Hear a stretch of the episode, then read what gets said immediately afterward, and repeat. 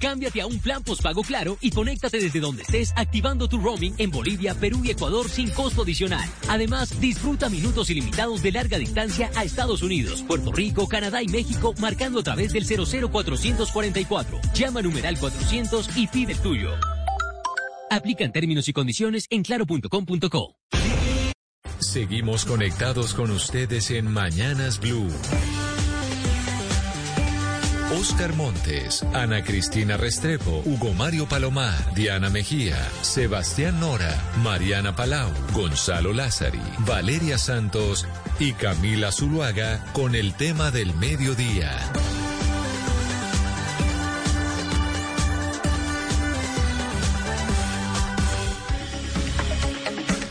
12 del día, 19 minutos. Aquí seguimos conectados con ustedes en Mañanas Blue, cuando Colombia está al aire. Vamos hasta la una de la tarde. Los saludamos ya a quienes se conectan a través de nuestro Facebook Live en la cuenta de Blue Radio Colombia en Facebook y también a nuestros televidentes de Noticias Caracol Ahora, el primer canal digital de noticias en Colombia. La democracia. La democracia, pues sí, en Colombia es imperfecta. Hemos hablado de cuál es el tipo de democracia que tenemos, pero tenemos por lo menos el derecho al voto y el derecho a elegir nuestros representantes en el Congreso de la República también quiénes, va a ser, quiénes van a ser nuestros mandatarios.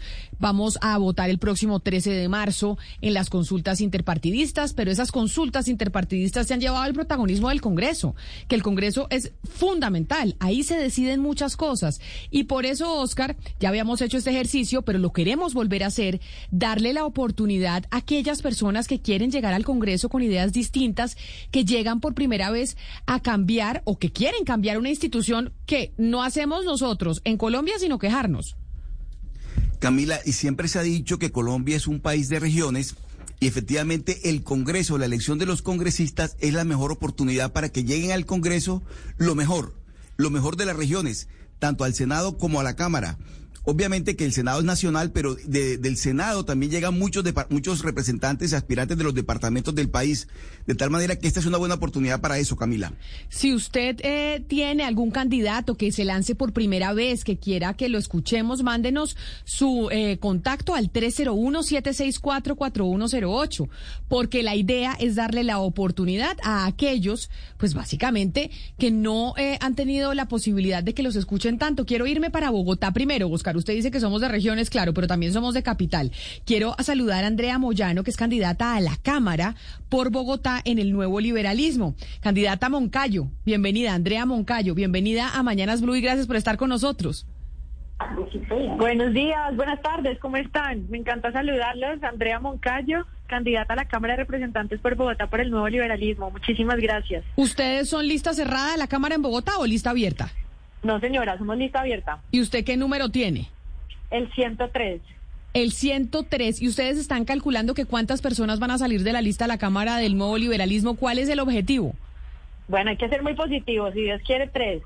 Si Dios quiere tres, bueno, ojalá. Bueno, y entonces, usted llega por primera vez, ¿por qué decidió lanzarse? ¿Cuáles son las propuestas distintas que usted le dice a los bogotanos? Oiga, yo soy Andrea Moncayo y voy a llegar a hacer algo diferente al Congreso. Bueno, muchísimas gracias.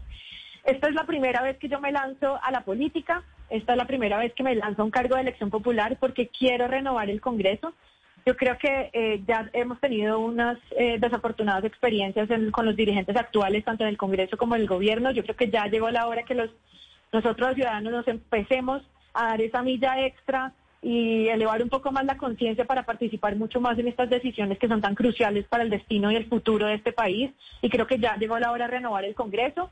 Lo haré desde la independencia, alejada de las maquinarias, del clientelismo, de las costumbres políticas negativas que han afectado por tantos años a nuestro país y que desafortunadamente, en mi parecer, tienen sumido en una profunda crisis al país, una crisis moral, política, social y económica muy grande.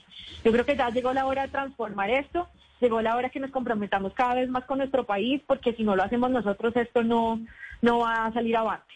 Entonces, eh, primera vez que me lanzo, lo hago con el nuevo liberalismo. Esta también es la primera vez que yo milito en un partido político. Lo hago con el nuevo liberalismo y que además tenemos un compromiso muy grande y es inmenso y es seguir los postulados de Luis Carlos Galán, que esto no es un compromiso menor y yo, por supuesto, no voy a ser inferior a este compromiso. Entonces, por supuesto. Candidata.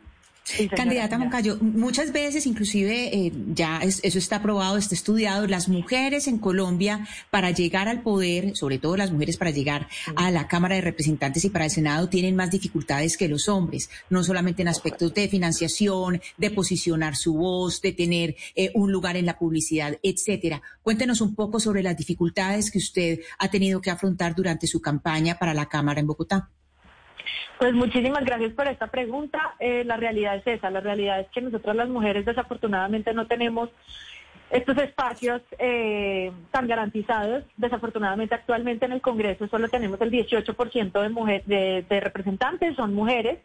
Desafortunadamente esto es una realidad que tenemos que transformar y esto eh, para la política, para las mujeres la política no es un, ejercicio fácil, por supuesto tenemos que enfrentarnos a grandes eh, obstáculos, pero yo creo que es un reto que tenemos que afrontar y que además tenemos que salir eh, cada vez mucho más fuertes, fortalecidas y con la capacidad plena que nosotros tenemos de, por supuesto, representar a Colombia. Entonces, sin duda no es un ejercicio fácil, se encuentra uno desafortunadamente muchos tropiezos en el camino, eh, precisamente por cómo está conformada la política desafortunadamente en este país, pero yo creo que paso a paso podemos ir adelantando un ejercicio muy serio, muy comprometido con los colombianos, por supuesto, y con el objetivo único y es renovar la política en Colombia, hacer una buena política. ¿Quién es, ¿quién es Andrea Moncayo? ¿Quién es? Andrea Moncayo, ¿quién es? Y si un, un, oyente nuestro está indeciso en este momento, deme una razón, una sola, por la cual haya que votar por usted. Una sola razón. Bueno, Andrea Moncayo es una mujer terraca, emprendedora, trabajadora como todos los colombianos en este país, una mujer que está comprometida con Colombia, que quiere aportar todo lo que ha estudiado, toda su experiencia en el sector público y privado y lo quiere aportar esta vez eh, para trabajar por el pueblo colombiano, por nosotros. Y yo creo que ya llegó la hora de transformar esta realidad. Yo voy a trabajar por mis banderas que quiero enfocarme en el empleo, en la generación de empleo, de más oportunidades. Uno sale a la calle y las principales necesidades que encuentra de los ciudadanos es precisamente eso. La gente está pidiendo que la dejen trabajar, que le den oportunidades y creo que esta es una bandera que yo quiero liderar en el Congreso. Quiero que se ponga en la, agenda prioridad de todos los dirigentes, especialmente en grupos poblacionales que veo que están los más afectados, que son los jóvenes, mujeres y mayores de 40 años. Creo que ya empieza la necesidad de generar proyectos de ley que fomenten estas líneas de empleo en estos sectores poblacionales. También quiero apoyar los emprendimientos y las micro y pequeñas y medianas empresas que generan casi el 80% del empleo en este país y creo que tenemos que enfocar gran parte de nuestra energía en la protección y el apoyo a estos emprendimientos y a estas MIPIMES.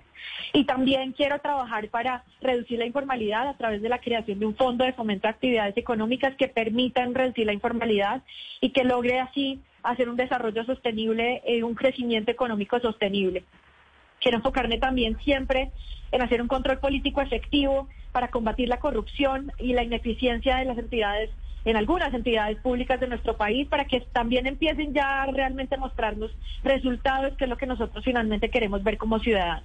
Ver en qué se está gastando el erario público, ver que realmente se estén ejecutando los programas del sector público que se deben enfocar siempre en el interés general, nunca en el interés particular. Y yo creo que ya llegó la hora de generar una buena política, una política sana, una política con valores y principios y que estemos nosotros como el interés general siempre enfocados, que ese sea el objetivo principal y eso es lo que nosotros queremos desarrollar. Pues eh, candidata a la Cámara por Bogotá del Nuevo Liberalismo, Andrea Moncayo, número 103. Mucha suerte en esta campaña, en estas últimas semanas que quedan para la elección eh, final el próximo 13 de marzo. Feliz día. Muchísimas gracias a ustedes, muchísimas gracias por el apoyo, les agradezco infinitamente y espero que apoyen este, este grupo. Vamos al nuevo liberalismo por la Cámara de Representantes con el número 103. Muchísimas gracias. A usted mil gracias, candidata, por el tiempo. Y sí, es que tenemos que empezar a estudiar, ya lo habíamos dicho hace rato, de quiénes van a ser eh, los congresistas, los representantes, los senadores que vamos a elegir, porque en el Congreso se deciden cosas importantísimas. Tanto debate que hay alrededor del aborto, tanto debate que hay alrededor de la eutanasia, tanto debate que hay alrededor de miles de proyectos. Pues todo eso se podría legislar precisamente y tomar decisiones ahí en el Congreso, en donde usted elige a su representante. Ahora quiero saludar a Carlos Cuartas. Él es candidato al Senado por el Partido eh, Salvación Nacional. Señor Cuartas, bienvenido. Gracias por estar con nosotros hoy aquí en Mañanas Blue. Hola Camila y hola para todos los que están en la mesa. un placer estar aquí. La verdad, muchas, muchas gracias por este espacio. Ustedes son un partido que acaba de revivir por cuenta de la decisión de la Corte Constitucional, el partido de Álvaro Gómez, y entonces plantean una política, o por lo menos son un partido que se muestra de frente de derecha. Y yo diría que de la derecha, no sé si más radical, pero sí más fuerte, ¿o me equivoco? Camila, la verdad lo estamos hablando de la siguiente manera. Mira, los que creamos que la familia como eje fundamental de una sociedad, la autoridad, la justicia, que proponemos además reformas a la justicia, el orden y el empresarismo, que es lo que nosotros proponemos, es la derecha en cualquier parte. Lo que sucede es que como en Colombia venimos de ciertos procesos pues políticos y complejos, Ah, recordemos que hubo paramilitarismo, recordemos que la guerrilla, recordemos que todas estas situaciones tan complejas que hemos vivido en el país, entonces hemos tratado de radicalizar y, buscar esos extremos. Para nosotros solamente llevamos estos valores y eso en cualquier parte del mundo se llama derecha, pura y simple. Señor Cuartas, en, tema, hay un tema específico del cual eh, le quiero preguntar, que ha sido eh, tema de campaña y que durante estos cuatro años eh, pues, ha ocupado siempre el debate público y es el tema de la paz, del proceso de paz. Si usted llegara al Senado, ¿cuál sería su posición sobre el proceso de paz? Algunos senadores hablan, por ejemplo, sobre la JEP, sobre eh, cambios a la, a la JEP, que es una institución que tiene muchísimo más eh, eh, duración en el tiempo. ¿Cuál sería su posición, señor Cuartas? Ana, muchas gracias por la pregunta. Mira, primero hay algo que tenemos que hacer en este país y es respetar los procesos, darle seguridad jurídica, porque esto aplica, aplica además para todos los aspectos de la sociedad, para que le demos un mensaje al mundo entero de que Colombia es un país serio. Si tú me preguntas, Ana, si hubiéramos firmado el proceso como está, la respuesta sería evidentemente que no. Pero resulta que el proceso de paz o el proceso con las FARC, porque pues no hay una paz verdadera todavía o real en Colombia, pero el proceso con, la, con las FARC ya se firmó. Entonces lo que hay que hacer desde la óptica de nosotros que somos, queremos llevar es una, un partido serio, unas ideas serias y respetuosas, simplemente lo que hay es que hacerlo cumplir. Para nosotros hoy no se ha cumplido a cabalidad, puesto que se le ha solicitado a las FARC en en ese proceso donde el pueblo colombiano fue absolutamente generoso y les hemos pedido que haya verdad, justicia y reparación, que entregaran eh, eh, los dineros, que entregaran a los, eh, a los menores, que hicieran una cantidad de cosas que simplemente el pueblo colombiano, ya que se firmó, hagámoslo respetar, simplemente hagamos respetar el acuerdo. Ustedes, señor Cuartas, eh, quiero decir, ustedes, el, Partido de Salvación Nacional, pues van a intentar eh, lograr algunas curules el próximo 13 de marzo, pero después, ¿qué han pensado para las presidenciales? ¿Van a seguir con candidato propio o van a integrarse a otra campaña presidencial? Vale, eh, ¿quién habla? Eh, Esteban. Hugo Mario. Hugo Mario, ¿cómo estás?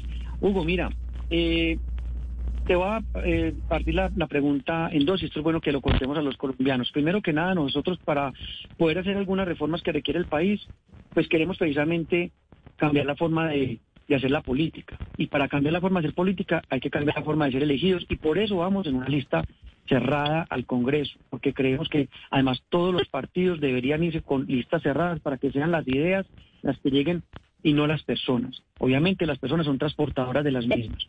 Y respecto a, si nosotros llegamos, obviamente que, queremos llegar y generar algunas reformas en el, en el país, entre ellas está la reforma a la justicia, que es un pilar fundamental de, de la democracia. Los colombianos hoy sentimos que la justicia no es justa con nosotros no se tiene el mismo, la misma pena para el mismo delito o para la misma persona. Son de las cosas que nosotros queremos promover una vez lleguemos al, Congreso de la República. en respecto al tema de la presidencia, el doctor Enrique Gómez, que es el candidato nuestro a la presidencia, nosotros estamos ahorita mostrando nuestras ideas, no le jugamos a las alianzas porque precisamente no nos consideramos que sean un mecanismo idóneo. El, el, país tiene que ir buscando cómo llegan partidos. Para nosotros las alianzas son una cantidad de personas que no tenían un partido o no llevan, no hicieron, no fueron capaces de llegar a unas primarias e irse claramente a defender de una vez a una primera vuelta. Nosotros no le jugamos por eso el tema de las alianzas. Y ahorita vamos a la primera vuelta a llevar nuestras ideas. Es lo que queremos, que el país conozca y que se den cuenta que no tiene uno que llegar a las componendas y tantas cosas que los colombianos hoy no queremos hacer con el costo político, Hugo, Sabemos que nuestras propuestas, sabemos que haber hecho listas cerradas, sabemos que hablar como estamos hablando tiene tristemente y lamentablemente un costo político, pero estamos dispuestos a asumirlo por el bien de la democracia colombiana. Pues ahí tienen otro candidato, otra forma, otra propuesta, otras ideas que quieren llegar al Congreso de la República, que si usted se siente identificada con ellas, pues podría votar por la lista cerrada del Partido Salvación Nacional. Él es Carlos Cuartas. ¿Usted está de qué puesto en la lista, señor Cuartas? Camila, eh, gracias. Eh, nosotros tenemos el, la lista cerrada para Cámara y para Senado y es el símbolo el del arco iris. El que nos quiera, el que nos quiera acompañar solamente marca el arco iris. No tenemos número por lo que es una lista cerrada. Yo hago parte de la lista a mucho honor. Estoy en un puesto quinto, pero como les digo, eso es un puesto. Eh, nosotros estamos esperando sacar a los cinco senadores y ser parte yo del Congreso de la República. Pues señor Carlos Cuarta, candidatos por Salvación Nacional, el Arco Iris, muchas gracias por estar con nosotros, por contarnos sus ideas y por haber, por decirle a los oyentes, bueno, si usted está de acuerdo con esto que plantea así rápidamente el señor Cuartas, pues ya sabe que ahí está ese partido para elegirlo en el Congreso de la República. Mil gracias y feliz día. A ustedes, muy queridos, de verdad, por darnos este espacio. No, ni más faltaba. Sabemos la importancia del Congreso de la República. A ver, para que sigamos escuchando candidatos. Está también Camilo Florido. Él es candidato al Senado por Colombia Justa Libre y también por el partido Mira, que son los eh, partidos eh, cristianos. Señor Florido, bienvenido. Gracias por estar también usted aquí con nosotros. Camila, muchísimas gracias. Un saludo muy especial a toda la audiencia de Blue Radio, a todos los colombianos que nos escuchan. Por primera vez y que efectivamente queremos traerles unas propuestas muy concretas para que Colombia recupere el sentido común, tengamos seguridad y tengamos desarrollo económico porque la riqueza es para todos los colombianos. ¿Ustedes son lista abierta o cerrada, candidato Florido? Somos lista abierta y estoy con el número 31 número 31 de Colombia Justas Libres y de Mira. Ustedes o usted particularmente que quiere llegar al Senado con el número 31 de esta lista, plantean una mirada o una propuesta principalmente religiosa por ser un partido que viene pues de comunidades religiosas o no necesariamente. No necesariamente. Nosotros le estamos proponiendo al país sentido común. Inclusive mis cinco puntos establecen que queremos un país seguro, un país educado, un país justo que nos brinde la confianza, que nos empodere a los colombianos, que nos dé un lugar en Colombia y en el mundo y que efectivamente eso nos va a dar el desarrollo económico que necesita el país para la empleabilidad y para mayores oportunidades, tanto de los colombianos en Colombia como a nivel internacional. Candidato Florido, y en lo que tiene que ver con la justicia, con ese tema que ustedes proponen, ¿qué le reforma a usted a la justicia? ¿Cuál es el gran, la gran reforma que ustedes proponen para la justicia en Colombia? Colombia necesita dos reformas a la justicia, bueno, un capítulo integral de la reforma a la justicia. Un punto es que el colombiano necesita identificarse con un juez de la República. Los jueces necesitan emitir sentencias educativas a la sociedad. Cada sentencia nos deja un mensaje que debe ser positivo para que no se repitan errores en nuestra sociedad. Entonces, hoy tenemos una desconexión total entre lo que pasa en la realidad y lo que los jueces están emitiendo. Miren, el solo hecho de ponerle nombres, como por ejemplo traslado por protección cuando estamos hablando de un arresto, es no ponernos serios en este país, es no tener sentido común. El otro tema, los jueces muchas veces no emiten mensajes educativos para que nosotros no repitamos errores. Y adicionalmente está el sistema de la JEP, que nos hace ver afuera como un país inmaduro. Nosotros hoy somos un país que nos ven como el niño de 17 años que no sabe qué hacer, qué carrera tomar, qué camino hacer y por eso, pues ante la competencia internacional, Colombia hoy necesita ponerse serio. Por ejemplo, la JEP tiene que dejarnos un un mensaje positivo a los colombianos de qué fue lo que hizo, para qué sirvió. Y finalmente necesitamos una sola justicia para toda la ciudadanía donde prevalezca el principio de igualdad ante la ley. Y la última pregunta que quiero hacerle a usted, candidato Florido, candidato al Senado. Usted me dijo, ¿cuál es su número? 31. 31. Número 31, candidato al Florido. Candidato al 31. Senado 31. Mira y Colombia Justas Libres. Se ha criticado mucho al Congreso, se critica constantemente, es de las instituciones más desprestigiadas en el país. ¿Qué distinto van a hacer para cambiar ese desprestigio? Porque todos prometen mucho cuando están de candidatos y cuando llegan eso termina siendo lo mismo. Mire, Camila, yo le pido a los colombianos que vengan a conocerme a camiloflorido.com. Miren, vamos a darle respeto al Congreso de la República, que es el lugar donde se hacen las normas de los colombianos, las reglas del juego. Eso no puede ser un lugar donde haya corruptos. Debemos, vamos a llevar la semilla de la conciencia, porque acabar con la corrupción es un tema de educación, donde nos vamos a acordar que un día fuimos niños, donde nos vamos a acordar que un día somos jóvenes y tenemos sueños, donde nos vamos a acordar que un día hacemos parte de la fuerza laboral de Colombia y donde yo quiero llegar a ser un adulto mayor que tenga dignidad, que me pueda pensionar y que podamos a través de ese Congreso, que sea el lugar donde se crea el respeto y efectivamente si algún día se le llamó padres de la patria, pues que demos ejemplo, que emitamos mensajes positivos. Mire Camila, yo no vi un solo congresista en, el la época de pandemia, cuando se presentaron todas estas protestas que nos acabaron a Cali, que nos volvieron una nada a la ciudad de Bogotá, no vi a ninguno diciendo tranquilo Colombia, aquí hay un Congreso que el ministro puede decir lo que quiera, el presidente puede decir lo que quiera, pero todo pasa por la cabeza del Congreso de la República y acá hay un Congreso que respalda a la ciudadanía y mientras haya pandemia no habrá reforma tributaria y mientras haya pandemia vamos a tranquilizar a los colombianos. Eso se llama equilibrio de poder. Vamos a darle el respeto que se merece el Congreso para que los colombianos confíen en ¿Quiénes? En las personas de carne y hueso, porque el Estado es inerte, Camila. El Estado no tiene vida. ¿Quién le damos vida? ¿Quién les damos vida? Los que vamos a ir a administrar y hacer las reglas del juego para que los colombianos tengamos oportunidades. Y repito mis cinco puntos. Vivir en un país seguro, en un país educado, en un país justo, un país que nos devuelva el empoderamiento y la confianza y ahí vamos a abrir muchas oportunidades. Pues candidato al Senado, Camilo Florido, número 31, Colombia Justas Libres. Y mira, porque como dice él, efectivamente, el Congreso es una rama del poder muy importante y ahí es donde estamos representados nosotros los ciudadanos. Por eso hay que elegir bien y hay que salir a votar. Candidato Florido, mil gracias por estar usted también aquí con nosotros. Camila, muchas gracias. Le digo a todos, seré el senador de los militares, de los policías, de los jóvenes, de los empresarios, nuestros adultos mayores. Aquí vamos a ponerle sentido como una Colombia, amor, cariño y conciencia. Muchísimas gracias. Hoy estamos... León 31. Sí, señor. Hoy estamos escuchando a aquellos candidatos, los que llegan por primera vez, los que quieren llegar al Congreso, ¿no? Los que ya han estado, los que tienen vallas gigantes y los que oímos siempre aquí en los medios de comunicación, sino estas personas que dicen, yo creo que puedo llegar a hacer algo distinto en el legislativo por ustedes los ciudadanos. A ver, acá tenemos también en la línea a Jairo Fernando Sarama. Él es candidato al Senado por el Centro Democrático. Señor Sarama, bienvenido. Gracias por acompañarnos. Señor candidato Sarama. Ay, creo que me lo que, que lo perdimos. Candidato, ¿usted me escucha? Bueno, vamos a ver entonces si nos vamos con, con otro candidato. Oscar, le pregunto, ¿usted ya escogió su candidato? Yo sé que ya le había hecho esta consulta, pero es que estoy aquí preguntando internamente y hay mucha gente que todavía no y tenemos las elecciones el próximo 13 de marzo.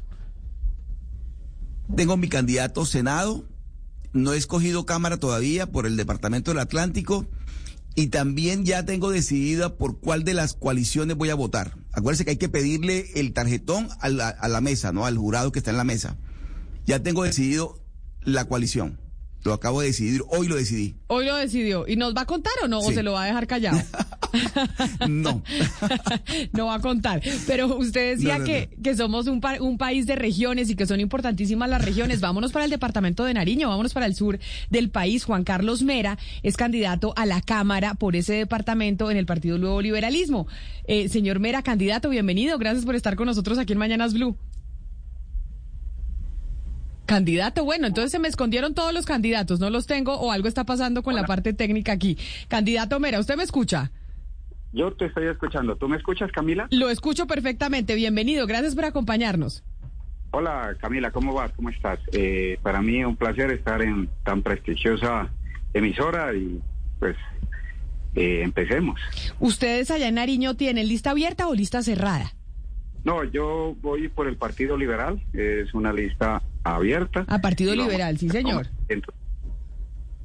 Lista abierta. Y usted es número 105, según le veo allá en la foto, usted es número 105 Partido Liberal en el departamento de Nariño.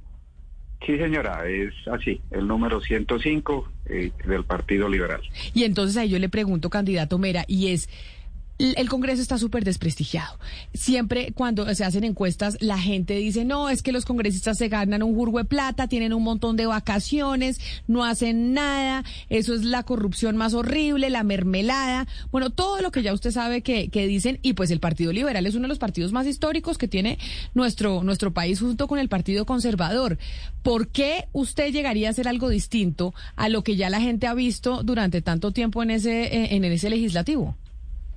Camila, porque eh, precisamente eh, lo que me motiva a mí a presentarme a este periplo político es eso que tú manifiestas, la posibilidad de un cambio, la posibilidad de una de un nuevo proyecto político. Eh, yo cuando tomo la decisión la tomo basado en lo que tú dices, en que no hay credibilidad, hay falta de fe, no nos sentimos representados. Entonces, está bien quedarse en la protesta o al contrario, proponer el nombre de uno para ver eh, si esa propuesta nueva cala en, el electorado, pero a su vez la responsabilidad que tiene eso, de que la gente que se adhiere a uno, eh, esa confianza que le depositan ahora el 13 de marzo, eh, se va a ver reflejada en trabajo, en gestión. Algunos congresistas a veces dicen, es que eso no se puede, eso es imposible, pues vamos a ver.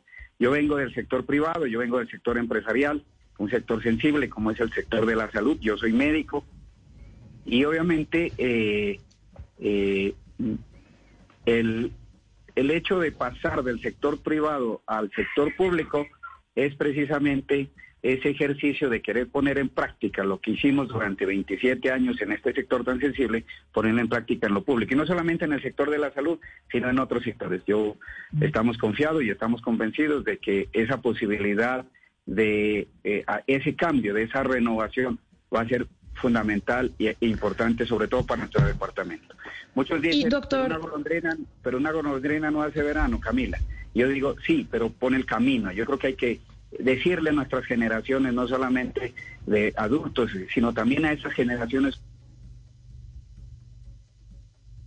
Sus llamadas están siendo desviadas a otro teléfono. Para cancelarlo, marque asterisco. Pero no sé qué pasó. Estamos como locos con los teléfonos hoy, Mariana. Yo sé que usted va a hacer la pregunta, pero ahí yo, pero yo, ahí yo veo a nuestro candidato del Partido Liberal, al, eh, al señor Juan Carlos Mera, ahí hablando con nosotros en el MIT. Se nos colgó. A ver qué nos dicen aquí desde producción. ¿Se cortó o qué es lo que está pasando con, eh, con la parte técnica? A ver si nos pueden eh, ayudar. Usted, Mariana, ya sabe por quién va a votar. Están hechos aquí un nuestros técnicos con las llamadas. ¿Usted ya sabe por quién va a votar o no tiene ni idea? No, Camila, no. Y la verdad es que eso también es porque yo soy súper indecisa. Entonces yo me espero hasta el último momento, probablemente el día que vaya, o sea, tengo mis opciones y las voy viendo, pero también voy contemplando otras opciones y de ahí, el día que vaya a votar, voy a tomar la decisión por quién votar. Pero sabe que eso que le pasa a usted le pasa a mucha gente. Hay muchos estudios que han demostrado que dicen que la elección al final es un tema de hígado y que usted al final casi que el último día está tomando eh, la decisión. No es tan común que la gente tome la decisión de por quién va a votar tiempo atrás. Ahora, el otro día me hacían una pregunta y se la voy a hacer a Ana Cristina. ¿Usted va a votar necesariamente por una mujer? Sí o sí, Ana Cristina, ¿usted en estas elecciones va a votar por mujer a Cámara y Senado? Eh, para no, no, es que me lo preguntó, me lo preguntó un gran amigo y me dijo, yo tomé la decisión de votar por una mujer, porque creo que las mujeres tienen que llegar al Congreso y yo le y yo no le, había pensado y dije, oiga, no necesariamente había pensado que tenía que votar por una mujer, sino por la persona más capacitada para llegar al legislativo que yo creo que me va a representar mejor. ¿Sabe qué es lo que pasa? Que es que la pregunta de su amigo está eh, directamente vinculada con mis intereses y como he estudiado la campaña de, pues de, la, de la persona, no es una persona, sino que es un grupo de mujeres. Entonces, la, la, campaña de ellas, lo que me de ellas, de ese grupo de mujeres me ha interesado y por eso voy a votar por ellas, que no es una mujer, sino que es un grupo de mujeres. Claro, pero esto es Senado. ¿En Cámara igualito? Eh, sí. O sea, usted, usted sí va a votar. Eh, sí. O sea, eh, tengo una decisión voluntaria mía de estudiar con especial atención los programas de las mujeres. Eso es una decisión voluntaria que tengo yo, no solamente de votar, sino de estudiar con especial atención. Y en esta eh, decisión voluntaria de estudiar con especial atención, pues también he chuleado para no votar por, por algunas mujeres porque me parece que no estoy de acuerdo. Pero estoy buscando a las mujeres con que estoy de acuerdo. Bueno, Mariana, ¿usted va a votar por mujer o no le importa que no tiene que ser mujer necesariamente? Eh, me gustaría que el candidato, la candidata por la que votara fuera una mujer, pero si encuentro un hombre que me convenzca más, que esté más alineado con mis eh, intereses, pues sí eh, votaría por un hombre. Es decir, no estoy totalmente casada con la idea de, votar por una mujer, pero sí me parece que tenemos que tener más representación de mujeres en el Congreso y me gustaría eh, que la persona por la que votara fuera una mujer y que representara los valores que por los que yo en los que yo creo. Bueno, perdimos la comunicación con Juan Carlos Mera, que es candidato a la Cámara por el departamento de Nariño por el Partido Liberal. Ahora vámonos al Partido Conservador, que son los partidos más tradicionales, los que han estado pues históricamente durante más de un siglo en el en el Congreso. Juan Camilo Hostos es candidato al Senado por el Partido Conservador. Doctor Hostos, bienvenido. Gracias por acompañarnos. Hola Camila, gusto saludarte a ti, a la audiencia de Blue Radio y por supuesto a los compañeros que estamos en esta gesta de llegar al Congreso de la República siendo candidatos nuevos, candidatos que no tienen nada que ver con lo que pasa hoy en muchas ocasiones tan nefasto en el Congreso de la República. Usted es candidato nuevo que quiere llegar al Congreso por uno de los partidos más tradicionales y a los que se les acusa, no digamos mentiras al Partido Conservador, de siempre estar con la maquinaria del gobierno porque les dan puestos y esa es una de las críticas que más tienen los ciudadanos, que dicen, a ah, esos congresistas allá al final lo que van a hacer es negociar siempre con el gobierno. ¿Por qué usted lo va a hacer diferente? Pues yo creo que no se puede juzgar al partido por su por la actuación de unos miembros del partido cuando un equipo juega mal, lo que se hace es cambiar los jugadores del equipo y eso es lo que estamos tratando. Las ideas del Partido Conservador son necesarias para la democracia, la defensa de la libertad, la autoridad y el orden, la defensa de la iniciativa privada y, por supuesto, que trabajemos por generar desarrollo y una economía próspera que genere empleos de calidad. Esas son tesis del Partido Conservador y son necesarias. Que haya los sinvergüenzas ahí que están haciendo la tarea pues absolutamente eh, ilegítima dentro del marco de la democracia, pues eso sí es cierto, hay que cambiarlos, hay que sacarlos. Juan Camilo Hostos, yo fui viceministro de Transporte, fui miembro de la Dirección Nacional, Director Nacional de las Juventudes, estuve al frente de varios procesos dentro del partido y pues después de, imagínese usted Camila, participar directamente en procesos de licitación pública por más de 20 billones de pesos y no tengo una observación en ningún ente de control, ni una querella, ni siquiera un parte de tránsito tengo hoy en día. Y eso me hace diferente, haber actuado en lo público, a pesar de tener 35 años y ser el candidato más joven de la lista del partido, tengo una trayectoria en lo público y en lo político que me permite caminar con tranquilidad por mi país y pues sin ninguna observación ni ninguna, eh, digamos, investigación ni, absolutamente nada que comprometa mi integridad ética para el ejercicio de lo público. Y doctor Ostos, usted ya de una vez de, de, senador de la República por el Partido Conservador en lo que tiene que ver con el sector que conoce, que es el sector de transporte, ¿a qué, a qué se dedicaría? ¿Cuál sería ese foco suyo en el Congreso para sacar adelante iniciativas en ese sector? Hombre, el transporte y la infraestructura son dos ejes determinantes para el desarrollo de este país. Los campesinos de Colombia carecen de vías terciarias, las regiones de nuestro país carecen de infraestructura para sacar lo mejor de sus potencialidades.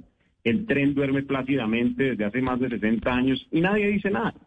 Vamos a trazar una agenda legislativa que permita que los campesinos de mi país tengan la infraestructura terciaria correcta para que puedan desarrollar su actividad agrícola y pecuaria en las condiciones que corresponden, que las regiones de Colombia puedan sacar su potencial económico, turístico, agrícola, pecuario, minero, industrial, y que eso genere empleos de calidad y desarrollo, esa conectividad vial en las regiones, que la conexión ferrovial con el río, con la carretera y con los aeropuertos genere competitividad y esto genere empleos de calidad.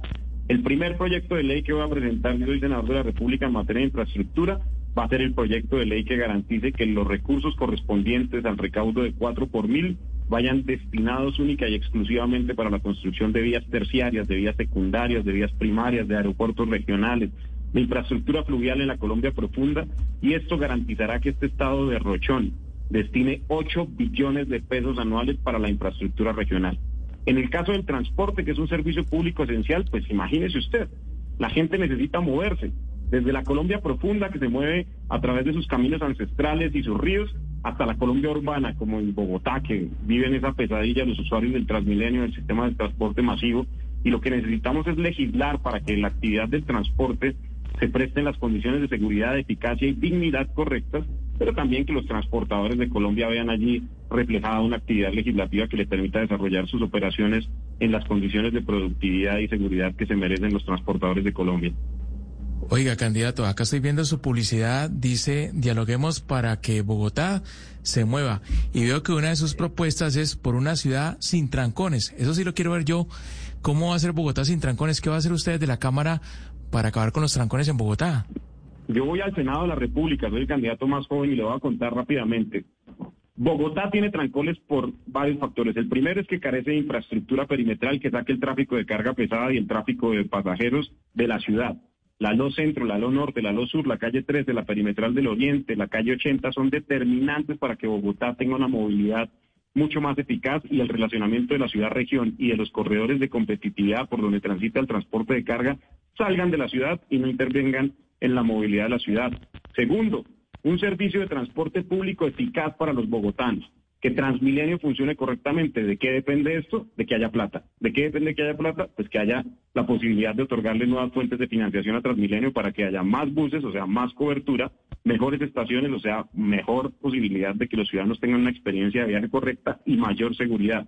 Eso va a hacer que mucha gente se baje del carro y se suba al servicio de transporte masivo. Y adicional a eso, que los servicios que hoy operan en la ciudad funcionen eficazmente, el servicio de transporte público especial, el servicio eh, de transporte individual, que Bogotá tenga la posibilidad de tener un servicio de transporte y los colombianos un servicio de transporte eficaz y que tengan una alternativa realmente segura y digna y en las condiciones de comodidad que se merecen para que se bajen del carro y eso va a evitar que Bogotá tenga trancón.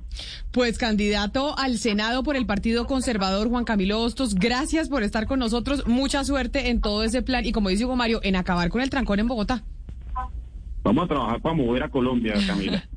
Candidato Hostos, y ahora me voy a saludar a Lina María Garrido. Ella es candidata a la Cámara por el departamento de Arauca, una región muy afectada por el conflicto. Ella es candidata por Cambio Radical. Candidata Garrido, bienvenida. Gracias por estar con nosotros también aquí en Blue Radio, donde estamos hablando con estas nuevas voces que quieren llegar al Congreso de la República. Bueno, muy buenas tardes para todos. La verdad que agradecida por este espacio. Un saludo para toda la mesa de Blue. Eh, y desde aquí, desde la capital del departamento de Arauca, pues los saludamos. Arauca, un departamento que, como yo lo decía, pues un departamento muy afectado por el conflicto y el Congreso también tiene pues un rol que jugar en, e, en pedirle al, al gobierno nacional que le ponga atención a Arauca. ¿Cuál es la diferencia que usted quiere llegar a hacer al Congreso en, eh, en, el, en la Cámara de Representantes por su departamento, a diferencia de lo que han hecho otros, que ya han estado ahí en ese lugar? Bueno, Lina María Garrido es una candidata joven de 34 años de edad que se ha formado académicamente para ejercer la política.